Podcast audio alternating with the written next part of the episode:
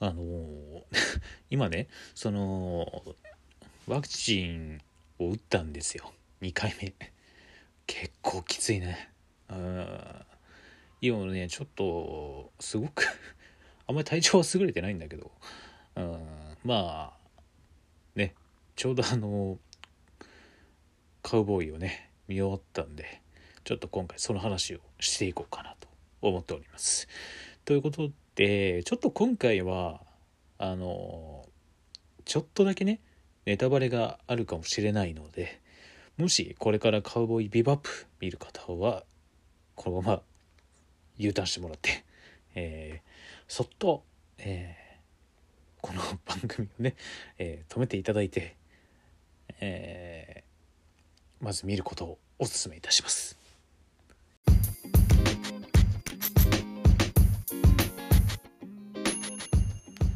カセットセットラジオ。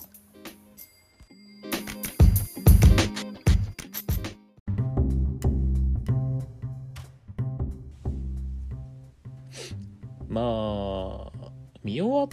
て思ったのはさほど途中まで見てたあ感想というか思ってたこととはまたちょっと違う、ゴールに到達したかなっていう感じは、えーしますね。でアニメ本編ではまああんまり描かれなかったんだけどあの主人公スパイクのね過去を、えー知る上で語外せない、え2人、えービシャスとジュリアこの2人が、まあ、彼にとってのキーパーソンにはなってるんだけどアニメではほとんど出てこないんですよ。本当に謎が多い、え2人で。本当結構最後の最後まであんまり多くを語られなかったキャラクターであるんですけども。まあ今思えばアニメ版はその部分がよりその作品としていい方向に導いてるんだなっていうのを再認識、えーしました。でドラマの方はねどちらかというとスパイクの過去が、まあ、あの3人に、えーずっと付きまとう形になって、まあ、巻き込まれるようなことになるんだけどあのそのあえて描いてなかったそのジュリアとビシャスの、えー姿活動活躍等々々が結構全面的に出てんだよね。うん、まあその尺の都合上とかあのあのエンディングにたどり着いた時にまあこれはこれで良かったのかなっていうのは思いました。まああえてその原作通りではなく、まあ、キャラクターのこの設定とかちょっと細かいところも、えー自分たち独自で、えー仕上げているっていうのが、まあ、なんかすごく好印象だなと思いましたね。なかなかねまあ難しいよねなんか実写ってやっぱりその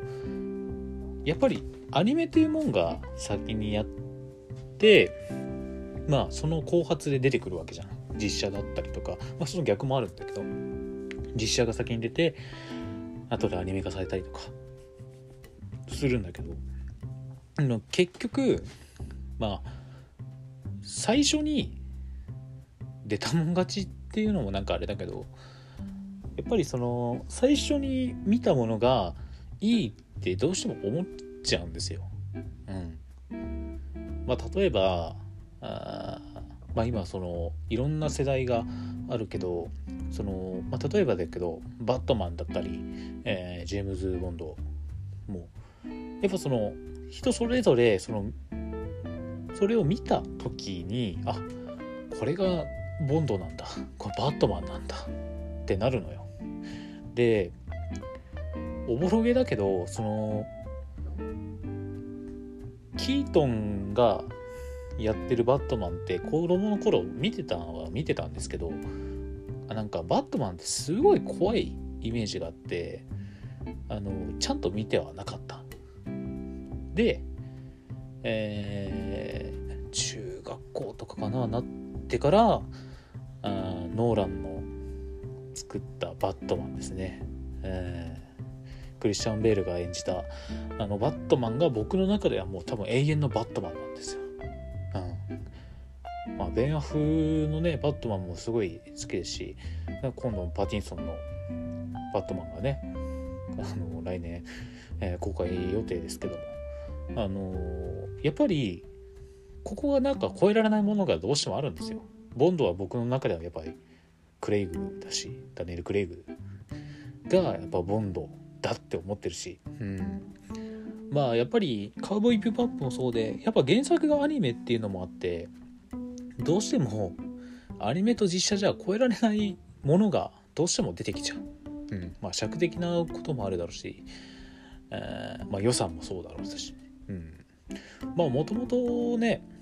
カウボーイビバップって結構もう海外ドラマとか映画に影響を受けて、ね、作られてて。でそれがアニメだからこそなんか入るものもあって、まあ、そのあの F SF のねソードフィッシュとかの戦闘シーンだったりとか。あまあサンライズ特有というか特有やというか、うん、なんかねやっぱその機体に乗って戦闘するっていう。やっぱりあれはアニメだからこそできる描写だろうし、えーその日本のアニメ作品だからこそあの海外ドラマらしいあのセリフ回しとかちょっとキザな。言葉遊びというか、うんっていうのがやっぱ入るんですよ。で、まあ、例えばその海外ドラマに影響映画に受けた作品をで、まあ、これが実写化して実際にその、ね、今回ドラマ化という形でなりましたけどあのやっぱりそのやっぱ超えられないわけなんですよ。そのセリフ回しだったりとかが、まあ、いわゆるあっちになニューニューヨークじゃない、まあ、ハリウッドのねハリウッドなんだったかな。まあ海外で海外ドラマとして出したところでそれってなんかやっぱ日常風景になっちゃうんですよね。なんかうーんよくその洋画とかを見てたりするとそれが普通になってきちゃうんですよ。えー日本人じゃない方、えー海外の方が、えーキザなセリフ回しで、えー会話劇を繰り広げてるっていうのはなんかよく洋画で見見慣れた光景でもあるしやっぱドラマとかでも見慣れた光景になってるからなんかその面白かったんだよ。そのジェットとねスパイクのやり取りっていうのがちょっとコメディチックな感じで、うん、ちょっとドタバタコメディみたいなね。ああいうあの3人のねやり方。まあジェットスパイクフェイの、うん。ね、やり取りとかはなんかその見慣れた風景になっちゃってなんだろうそこの良さっていうのは面白かったけどあんま魅力的には感じなかったかなとは、えー思いますね。うん、あとはねなんだろう。まあやっぱり ねあえて出さなかったあの2人の存在を全面的に出しすぎちゃった。うん、でもあれをアニメ抜きって考えてみるとまあ全然ありかなって 思います。うん結構ね内容はハードなんだけど、うん、結構そのマフィアものみたいな感じで、えー組織を抜け出して死んだと思っていた男が実は生きてました。でもそいつの始末がしたい。で、まあ、ビシャスが思うわけで、まあ、そのジュニアは彼を探したい。ね。っていう感じで話がこう最初から最後まで続くわけなんだけど。まあその10話のねドラマとしてはこれで正解だったのかなと思います。まあね逆になんかものすごい中途半端に終わらせれるのもねなんか尺的にあのね無理な部分もあっただろうしうんなんかね まあそれこそなんか世界観っていうのもやっぱりうまく表現してる方だし、えーまあどちらかというとあのアニメ版はちょっとスチームっぽいよね。スチームパンクな感じだよね、うんでドラマ版はやっぱりそのブレードランナーだったりとかのなんかサイバーパンクな世界観を完全に作り上げたような。まあなんかやっぱそこはさすが海外の作品だな海外ドラマだなと思いましたね。多分あれは日本では作れないです。まあなんだろうな。今って結構モダンクラシックな部分があるんじゃない？なんかクラシックなものが逆に新しくね、えーモダン的な感じに見えるっていうのがあって、まあ、80年代90年代のリバイバルみたいな形で、えー今まあ流行りなのかな、うん、でドラマ版ねあのー当時よろしくねちょっと古いなんかパソコンというかいろいろ、まあ、VHS が出てきたりとかね、あれ VHS だったかな？あもうベータの方かな？あれ？ベータだったっけ？まあいいや。そこは そこはいいや。うん。まあなんかそのあれってなんか当時えービバップのアニメは多分98年だと思うんだけど98年だからこそなんかあれはいいなって思えるものってなんか今いざそれをやっちゃうと違和感なんですよ。なんかこれこれって未来の話なの？それとも90年代の話をしてるの？ってなっちゃうの。うん。なんか逆にそこは思い切って独自にデザイン作ればよかったのかなと思いますね。うん。なんかね違和感がすごいあったうんあれってやっぱ98年っていうかあの頃のいわゆる未来予想図じゃない？うん。まあ多分あれは多分ブレードランナーとかねデューンとかまあいろいろ多分影響を受けてるんだと思うんだけどあのはるか未来の話ですよ。2070年代の舞台にしてる作品で、えーまあ、ちょっと荒廃してて、なんか物がちょっと古めかしい。あれってやっぱりあの98年の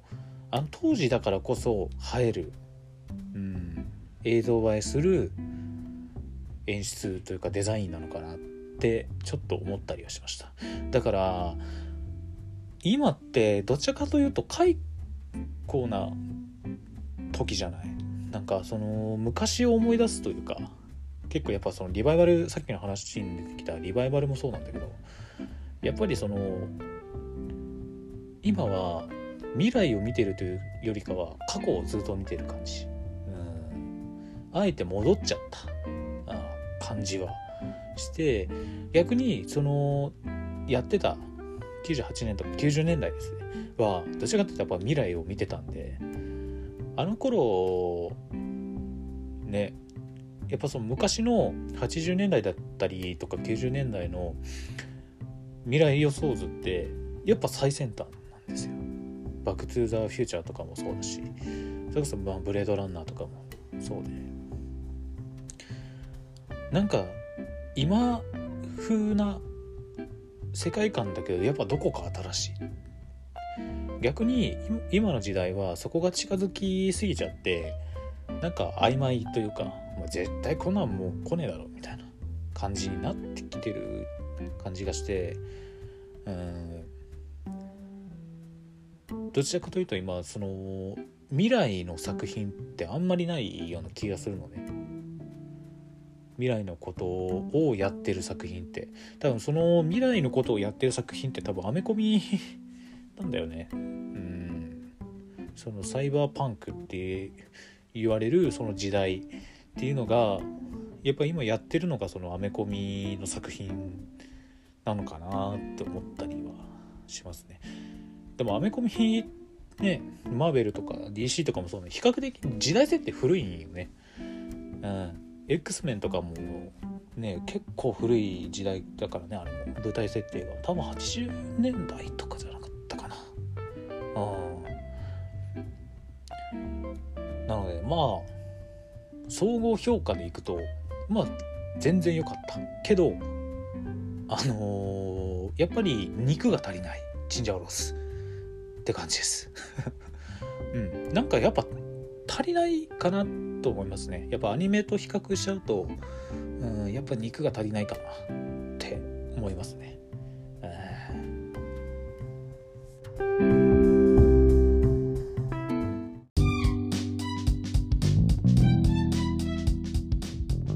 カセラジー。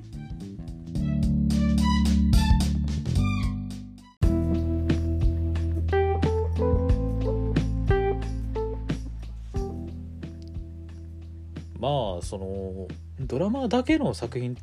で考えると、まあ、全然良かったかなと思うしまあそこをやっぱアニメと比較しちゃうとねやっぱアニメは良かったなと思うし。そのまあアニメはアニメでいいところあるしドラマ版はドラマ版でいいとこあると思うんでま